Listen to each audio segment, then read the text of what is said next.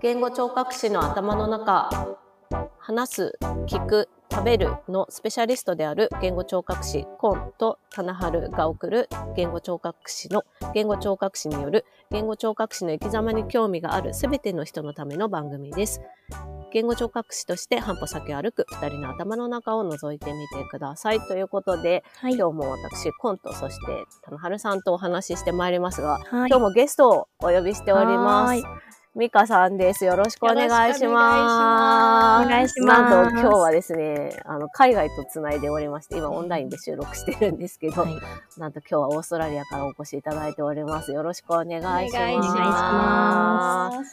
では、まずですね、ミカさんに簡単に自己紹介をお願いできればと思います。はい、ミカと申します。私はオーストラリアのクイーンズランド州の中にあるブリスベンという都市に、もう今年で16年目、住んで16年目になるんですけれども、ずっと同じ年で大学を卒業しへてー働いてずっとここに住んでおります。で、ここで、えっと、言語聴覚士として、えっと、3年目ですね。働いて3年目になります。うんなるほど。ありがとうございます。えっと、ミカさんは、お生まれは日本。はい、日本です。生まれと育ちが、えっと、大阪なんですけれども。なるほどはい。で、えっと、何歳まで日本にいらしたんですか？12歳ですね。小学校は卒業して、そこからうんうんうん3年間中学校、3年間シンガポールにいて、うんで、大阪大阪に戻って、高校うんうんうん。4年間、9年生から12年生は大阪のインターナショナルスクールに通って、うんで、そこを卒業してオーストラリアの大学に進学したという形です。うんなるほど。私、うん。あ今日は、えっ、と、今回まずは、えっ、と、ミカさんがうん。はい。日本からオーストラリアに移られた経緯っていうところをうん。まずお伺いしていこうかなと思うんですけど、はい。あの、まあ、留学って日本にいて考えると、うん結構アメリカとかカナダっていう選択肢が多いかなと思っうんてて、それをあえてオーストラリアを選ばれたっていうのがすごい興味深いなと思ってお話、まず今日は伺っていこうかなと。そうですよ思ってますけねど。みんなこう英語とか欧米ってなるとイコールアメリカみたいなイメージがありますよね。うん私自身もなんか安易にアメリカを選んでいったので、いや、本当に安易だったなと思うんですけど、でも美香さん、あの、お話聞いてて面白いなと思ったのが、最初にシンガポールを経由されてるっていうところかなうんと思うんですよう。んそれは、どうし、しかも12歳、中学に入るタイミングで結構早いですよね。そうですよね。そう、私のあの意思は全くなくそこに。で、あの父がたまたまその時あのシンガポールで仕事をしていて、本当にあなるほど。2、3ヶ月に1回行っていたんですね。そこでのつながりで、多分こう、あの、そうですね、なんか英語を話せた方がいいということで、ほう。なんかもうお前は来年からシンガポールに行くぞみたいな感じえーお父さん。あ、そうそうそう、おでん私がこうと、いただきまして、えーでもはいその時本当に、12歳って本当に子供ですよね。そうですね。なので、え、シンガポールって何ぐらいのレベル？で、いやそうですよね。馴染みがないですもんね、全然ね。そうなんですよ。うん。だからこう世界地図も頭に入ってないぐらいのうんね、子供だったんで、うんシンガポールって何と思って、うん。でもまあその家族で一度行ったんですよ。私がその、あの、送られる前に、島流しを受ける前に。言い方が。そうなんですよ。それでまあ行って、その、あの、うんホームさせステイさせていただく家族に、こう、みんなでご挨拶をして、うんでも、まあもちろうんん、その時は英語全く話せなかったので、うんまあなんか、私はここに来るのか、ぐらいぼんやりしたうん感じで、まあなんか、なんとかなるもんですよね。すごい。すごいだってね、うんそのまま進学すると思い込んでるねわけじゃないですか。多くの人はそうですよねねうん友達とかもね離れあちゃうしそうなんですよ。そう、ね友達も、えって、え、ミカちゃんどこ行くんやったらカンボジアみたいな、なんかもうみんなもこうめちゃくちゃになってるというか。いや、シンガポール。へえ。なるほど。英語を話すっていうことを目的としてシンガポールを選ばれるっていうのは、まあ、おお父様がうんうん。馴染み、お仕事に馴染みがあったっていうのも、うんその選択肢の中にあるんだとは思うんですけど、そうですでも当時、今はね、結構多いですけど、当時というかね、はあんまり多くなかったかなと思日本人ですか？う。うん、日本、なんかね教育目的？あ、そうですよね。うんうんうん周りでもそうですね。なんかそんな留学してるとか聞いたことなかったですね。そうですよね。し、なんか、今ね、こう自分が大人になって子供育てる立場とかいろいろ見えてきて思うのは、その、シンガポールだと、うんなんていうか多文化だったりとか、うんはいはいはいはい。まあ、言語的にも、英語は一応公用語ではあるけど、うんまあ中国語だったりマレー語だったりっていうのが結構な割合であるところかなと思うので、そういう意味ではすごくこう、なんていうんだ面白いというかうん。刺激的な環境なんじゃないかなとは思うあとうんん。ですすごい安全なんですよね、シンガポールって。ああ、なるほど。うん、なのでそれもまあ一つの理由かなと思うんですけど。うん。なるほどうね。んお父様の先見の明がすごいな本当に。ね えそう私もあんまり深くかこそのもちろんね子供の頃は何にも考えてなかったんですけど、うんこう今になってそうシンガポールやっぱり多文化なアジアの国ってやっぱり少ないし、うん少ないのかな、だし、うんまあなんかその時はすごいいい経験だったなと思いますね。うんそうですね。すごい。なんか今聞くととても羨ましいけね。ど、当時はすごい大変だったんじゃないかなと。今結構子供とこう海外にうんこう留学とかでうんうん。シンガポール考えてる方結構いっぱいいると思うので、ね多いですよね。うん。ねすごい。なんかさすが有名な芸能人とかもそうそういたそりしてう今日本じゃシンガポールに教、ま、シンガポールマレーシアの教育留学っていうのは、そう。へー。増えてるし、うん。うな住とかもんですね。含めてそうです注目を浴びてねるので、ううん。んなんか宗教的にも、まあ、マレーシアよりもシンガポールの方がこうなんだろう。入りやすいみたいなのでシンガポール選ばれる方が多いか宗教的には一緒かなと思うんですけどでもやっぱりマレーシアとシンガポールってこう行ったらわかるんですけどやっぱりマレーシアってまだ発展途上国というか、うんやっぱりその治安もちょっと悪いし、うんシンガポールルの方がこうなんかもう出来上がってるというか、うん。こういろんな意味で、なんかその地下鉄とかも、そうなんですよ、うん。なんか日本に近い部分もあるし、うん。なるほどね。そうだからほとんどねこう人の割合とかその宗教だとかはほとんど変わらないんですけど、うん。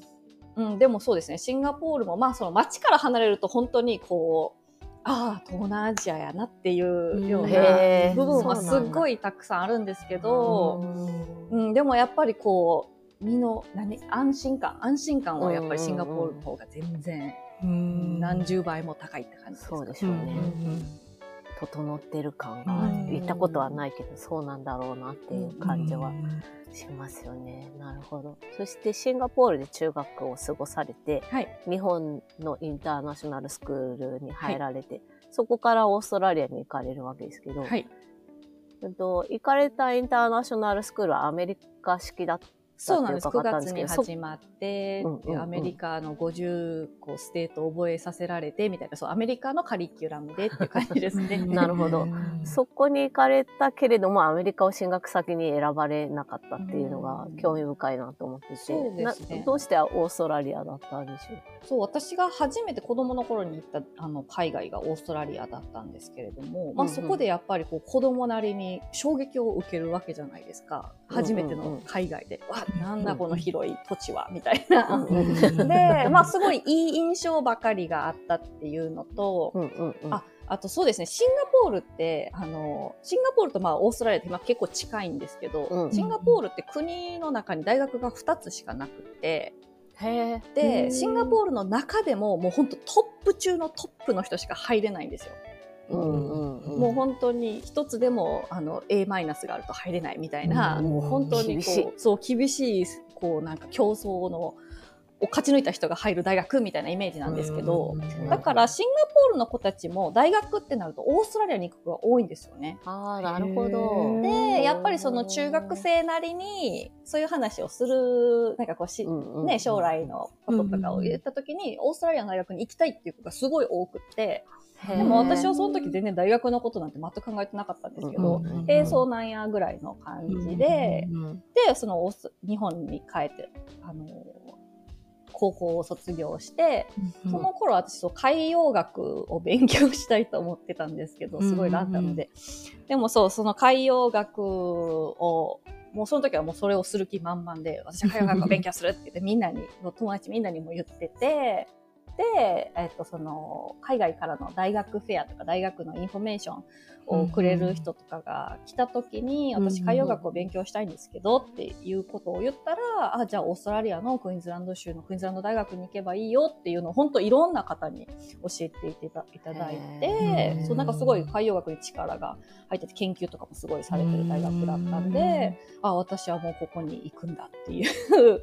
へーなるほど。で、そのクイーンズランド大学があるのがブリスベンだったそうなんですっていうう。んなるほど。で、うんと、大学に入られて、はい海洋学と 言語聴覚士は かなり、かなり遠いかなとそう思。うんんですすけど。そう、だから多分。でうんあ、ごめんなさあ、い。いえいえっとえいえ。で日本の場合は多くの人たちが言語聴覚士を目指すっていう場合は、まず高卒、高校卒業した時点で専門学校か大学かうんうんうんのもう1年生からその養成課程に入るっていうケースがうん多くて、もしくは、まあ、大学いろんな専攻を得た後うんに、と大卒2年確定の専門学校に入うんうんで養成されていくかっていう、まあ、多く分けると高卒か大卒かの2パターンっていう感じなんですけど、オーストラリアってだその高卒からすぐ SLP の養成がスタートするみたいな。あそうですね。それもあります。その大学あーあるんだ4年か、えっ、と、大学院うん2年のコースがあるんですけど、オーストど。ラリアでは、えっ、と、専門学校ではせあの SLP にはなれなくって、うん、あの、必ず大学を卒業する必要があるんですね。なるほど、んなるほど。でも、ミカさんはそこから、その時点では SLP は選んでないってそのことですね。頃は本当私お恥ずかしい話なんですけど SLP という職業すらの存在すら知らなくってうんで多分その頃私もどういう仕事をしたいっていう明確なアイデアがなかったんでしょうねまあ、。そうですよね。うん18とりあえず理系をずっと勉強してたので、うん理系の分野に行ければいいやぐらいのあの心持ちだったんですけど、それでうんまあその生物、えー、と海洋学か。海洋学という分野をあの目の当たりにしてなんだこの面白そうなんかイルカと泳ぐとかそういうイメージをしてたんですよ。なるほど。はい。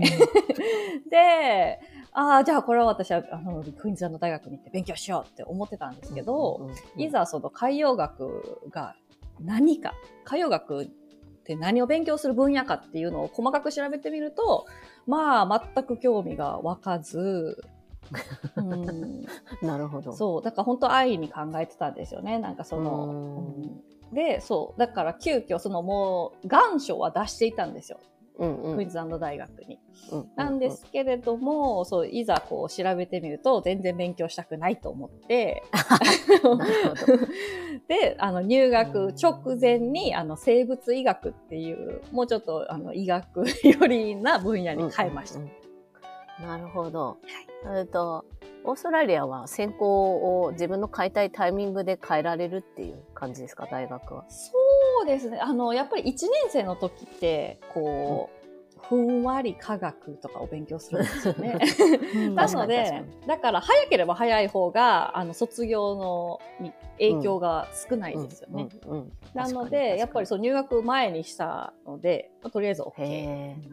すごい。私、大学で専攻2回変えてるので、めちゃくちゃなんですけど、まあ、なんか、日本って変えられないじゃないですか、入ったら。あ、そうなんですね。もう、うん、その学科で、まあ、そういう仕組みを持ってる大学じゃない限り、多くは、入ったら、もう、心理学だったら心理学で卒業するか、違うところに行きたかったら、入り直すみたいなのしか多くはないんですけど、まあオーストラリアも多分似てるのかななんか、あの、アメリカと。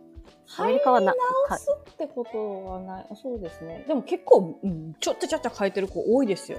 やっぱりへ でもやっぱりこう、なんていうんですか、理理系、理系の中では変えやすいみたいな部分がありますようん。ね。やっぱこう文系から理系ってなると、いやいや、あなたハイスクールバイオロジーやってないでしょみたいな、になっちゃうので、多分それは難しいと思うんですけど、うんだから多分その、まあ、生物医学から海洋学とか海洋学から、他の薬学部とかは多分動きやすいとは思います。うんなるほど。うんまあ、卒業に必要なその学位を、あ、そうですね。バチェラーの学位を取るための必要なカリキュラムみたいのが大学できっと規定があって、うんそれを満たしやすいのが、まあ、理系だったら理系だったり、文系だったら文系だったりみたいな、そういう感じですね、きっとね。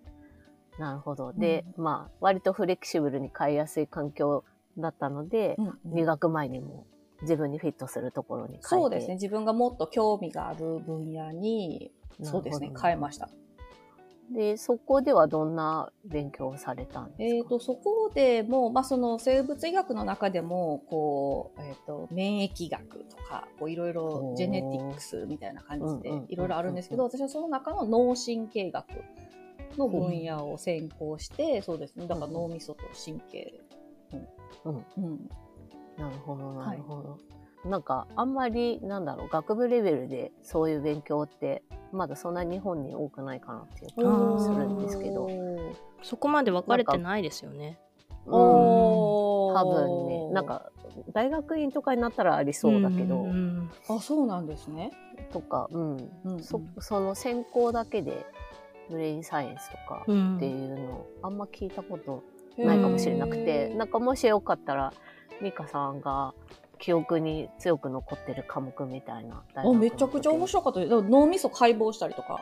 い。えー、すごい。うんうん、本当人、ね、そのなんか病気で亡くなった方とかがこうドネートしてくれるんですよね。うんうんうん脳とかその、うんいろいろな体の部分を。はいで、そう、本当人の脳みそを切って断面図を見たりだとか。へえ、自分たちで切って。あ、そうです、そうです、そうです。すごい。うん、それ、うん、本当衝撃的でしたね、その時は。ですようね。ん。初めはなんかネズミのとかをするんですよ。ネズミの脳を切って、うん、で、まあそれはなんかね、こうよく聞く話じゃないですか。カエルの解剖とか。で、やってたんですけど、そうそう、その授業の一環で人の脳を、へえ、すごいですね、うん。もう学部でそういう経験があるっていううのは。ん。日本だともしかしたら医学部ぐらいかもしれないですね。ねあの実際のご遺体でっていうのはね。うん、本当そうですよね、うん。し、その部位を限定してとかっていうのがあんまり、きなんか全体の解剖っていうのはあるかもしれないんですけど。解剖学みたいな。ああ、うんそうですね、うん。そう私は本当ニューロサイエンスっていう分野で勉強していて、うんまあその心理学とかもやったんですよね。心理学、うん。その脳にこう脳の影響でこうどういうね人がどう動くかみたいな勉強もしてたんですけど、うん、その本当にアナトミカルなあの脳みその勉強とかもいろいろします。ごいですね。なんかなんかこう、私たちの日本の言語聴覚士の養成課程だと、まあ、解剖学ちょこっとあってみたいな。私の学校はそう、ほんのちょびっとしかなくて、であとはまあ、この分、その分野ごとっていうか、まあ、うんうん。工事の機能とかだったら、そこの中でまたやったりとか、うんまあ、発達だったら発達の中でやったりとかっていう感じで少しずつ深めていくみたいな感じですけど、うんなんかそのベースになる解剖学的な神経科学の部分って、知識としてはちょっと浅いかなって自分では思っててうん、言語聴覚士としては。うんうんうん。でもそれをミカさんが学部でじっくり学ばれてるっていうのはなんかすごい素敵だなっていうか、うん。でも本当にっていうのはそうです。ね。自分が興味があったからやったって感じですよね。別になんかこう、あーの私は脳をしっかり勉強しなければというよりは、何これ面白いみたいな感じで。へだからやっぱりその頃は本当にそこ、その先、どういう仕事に就くだとかは多分また全然考えていなくって、うんうんえないといけなかったんですけれども、うん。その時は本当に自分の興味がある勉強をうん。ただやるっていう感じでやってましたね。で、でもなんかこうぼんやり自研究員にはなりたくないというか、こう向いていないかなっていう。やっぱりこう人と関わる仕事がしたいっていうのはずっとあったんですけど、こう自分が白衣を着て、あの、うんうん。マイクロスコープを毎日覗くっていうような生活は違うのかなっていうようなうっすら考えはあったんですけど、なるほど。でもやっぱりそこまで勉強するとみんな研究に進むんですよね、周りが。うん確かに。にそう、だから私もあれ研究に進んだ方がいいのかな、みたいな のはありました。うんで、大学卒業されて、その後、SLP の道に入られ。えっ、と、まだで、SLP の道にはまだたどり着いておらず、まだ。はい、そうなんです。で、その学部を卒業して、で、うんまたその時もちょっと焦りというか、やっぱりみんな、あの、研究に進むだとか、仕事をするだとかに進んでいた中で、私はまだまだこう、ぼやぼやしていたので、でも、うんなんかこう、ぼんやり病院、医療け、医療の分野で働きたいっていうのはあったので、うんでもやっぱ学部卒業してるだけでそんな急にね、病院が雇ってくれるなんてことはないので、うん。あの大学院に進もうと思って、大学院でヘルスマネジメントという分野で大学院に進みました。ヘルスマネジメントって聞聞いてもああんまりこうイメージがつかないんですけど、具体的にどんな、ことをなんかね、いろいろその中でもいろいろ細かく分、あの、コースが分かれてて、それをこう、つまみ食いできるというか感じなんですけど、だから医うん療、ほうえっ、と、医療、ヘルスロー、あの、法律ですよね。ねはい、もやったし、あと、パブリックヘルス。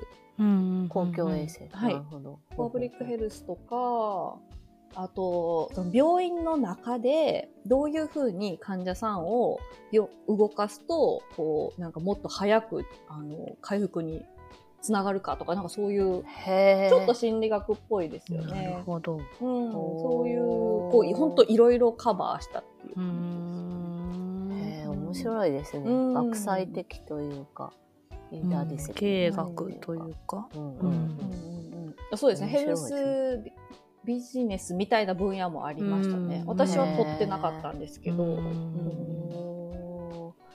じゃあそこで学位を取られて、はい、そこ、はい、そこで取って、えっと、医療研究施設で仕事うんをし始めて、なるほど。7年経って、うん。やっと、やっと、なるほど。あの、はい、本当によし、言語聴覚士になるから大学院に戻るぞっていう、あの、一歩を踏み出したのが、その、はい、7年後です。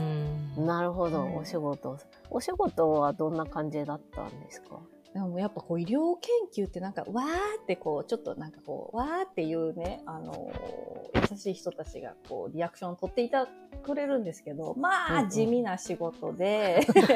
でまあその私自身がこう研究していたわけではないのでその研究、えっ、と研究プロジェクトの管理みたいなそのデータマネジメントだとか、うんその研究に必要な患者さんをリクルートしたりだとか、うんまあ、そういうマネジメントの仕事をしていたので、まあ、毎日毎日24時間パソコンに向かうような仕事をしていたんですけど、なるほど。うん。じゃあ人と接していたいというご希望とはちょっと違ったそうなんですよ。そう。で、まあ、その4年間まず成人の普通あの総合病院みたいなところに、えっとうん、設置している医療研究施設で働いてうん、で、やっぱり、うん。あの、小児科に進みたいと思ったので、でまあ、4年後に転職して小児の研究グループのところで働いていたんですけどそこで初めて本当にその PTOT スピーチの方の、えっと、セラピーを本当に初めてきちんと見学させていただいてうんでそれでおすごい面白いと思って私もこれやりたいと思って私はその時うんもちろんあのセラピストではなかったのでそのセラピー実態に参加できることはできなかったんですけど。うんでもそれを見学して、本当本当サポート係みたいな感じで、あの、携わらせていただいたんですけど、そこでもう、これ、これ私もやる。そこで本当決意が固まったというか。なるほどお仕事の中で SLP との接点があって、そうですね。で決意を固められたっていう感じなんですね。はいなるほど。そして、ここからミカさんの SLP ライフが始まるわけですけど、ですね。そのお話は次回に はい持ち越そうと思いますので、まずはミカさんとの対談1回目はこれにて、えー、1回し締めさせていただこうかなと思います。引き続きミカさんよろしくお願いします。お願いしますありがとうございますはありがとうございます。言語聴覚士の頭の中は毎週水曜日の夕方5時に配信しています。Spotify、Apple Podcast、Google Podcast などの無料で聴けるプラットフォームで配信してますので、お好きなところで聞いていただければと思います。それと、3週遅れで YouTube も配信してます。そちらは田野春さんが作ってるサムネイルもついてますので、ぜひそちらも楽しんでいただければなというふうに思っております。はいはい。で、えっ、と、匿名のお便りフォームをご用意してますので、ぜひ、あの、今回、オーストラリアで活動されているミカさんに聞きたいことがあったりとか、感想一言でないので、ぜひお寄せいただければと思います。概要欄にリンク貼ってますので、ぜひお気軽にお寄せください。はいというわけで、引き続き美香さんにご登場いただきますが、今回はこれにて、はいひとまず終了ということで、美香さんありがとうございました。ありがとうございま